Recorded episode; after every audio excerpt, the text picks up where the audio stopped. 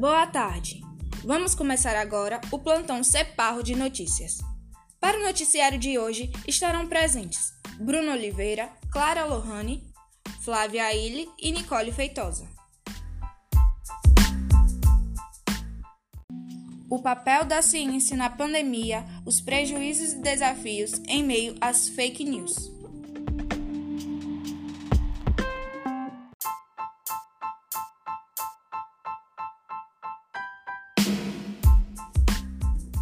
Pandemia da Covid-19, o isolamento social foi preciso. Então, as fake news começaram a atacar esse acontecimento.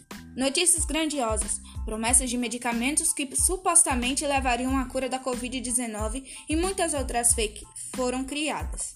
É preciso cuidado. A população precisa ficar em alerta para não acreditar em informações bombásticas e não repassá-las também.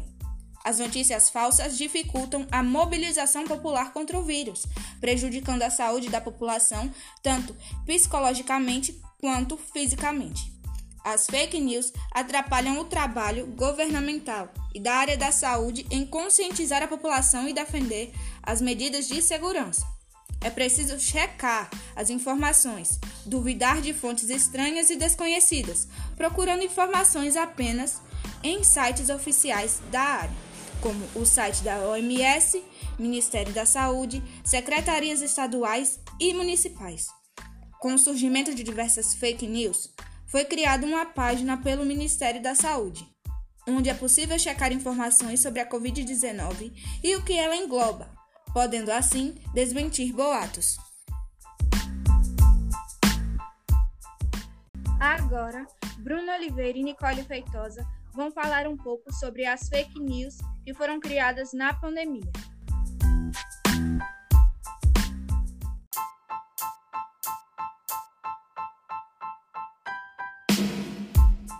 Atualmente, notícias falsas se espalham facilmente, espalhadas especialmente nas redes sociais.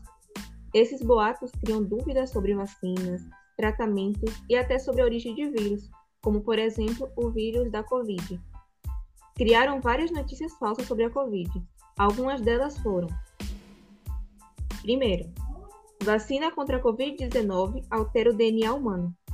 A técnica, que usa um fragmento do material genético do vírus, não possui qualquer efeito no DNA de uma célula humana. É importante lembrar que, apesar de ser considerada inovadora, a tecnologia já foi testada e aprovada em medicamentos anteriores, além de compor os estudos clínicos das vacinas com centenas de milhares de voluntários. Segunda, vacina contra a Covid-19 pode inserir um microchip no corpo do vacinado. Uma das muitas notícias espalhadas pelas redes sociais diz que a vacina Coronavac contra a Covid-19 possuiria um chip para colher a identidade biométrica da população. Porém, não existe e nunca existiu no mundo qualquer tipo de imunizante com um chip embutido, ou seja, não há qualquer vacina com microchip em desenvolvimento ou já desenvolvida no mundo. Terceiro, termômetros infravermelhos causam doenças cerebrais. Uma postagem bastante publicada nas redes sociais e mais tarde desmentida pela Agência Nacional de Vigilância Sanitária afirmava que os termômetros do tipo infravermelho bastante utilizados para medir a temperatura de clientes durante a pandemia, prejudicam o cérebro dos usuários. Mesmo assim, para tranquilizar os clientes, funcionários de estabelecimentos passaram a medir a temperatura no pulso dos visitantes, em vez da cabeça, local indicado para a medição correta. Quarto, máscara oferecem risco à saúde.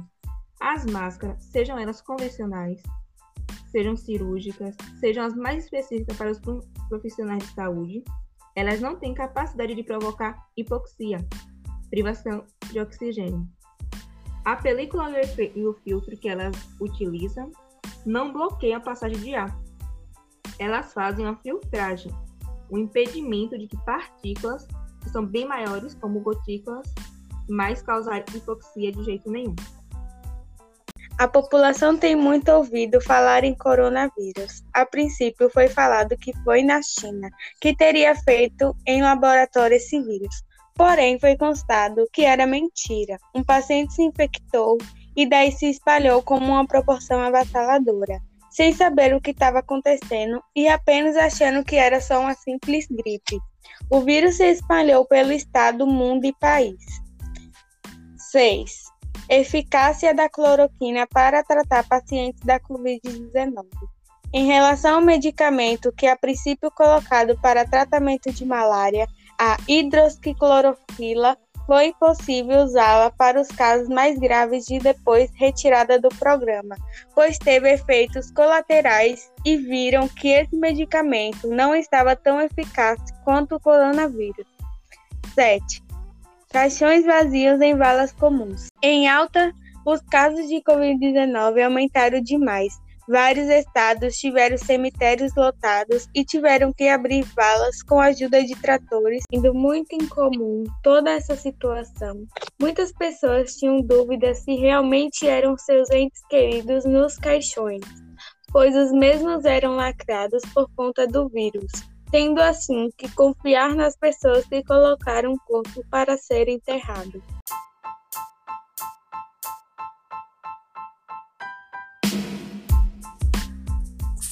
Agora, para finalizar, Clara Lohane irá relatar os últimos fatos. O Comitê Gestor da Internet lançou um guia com dicas para ajudar a manter o uso seguro da internet, que aborda o cuidado com boatos e mensagens, entre outros temas. Uma cartilha específica sobre como evitar e combater boatos também está no material.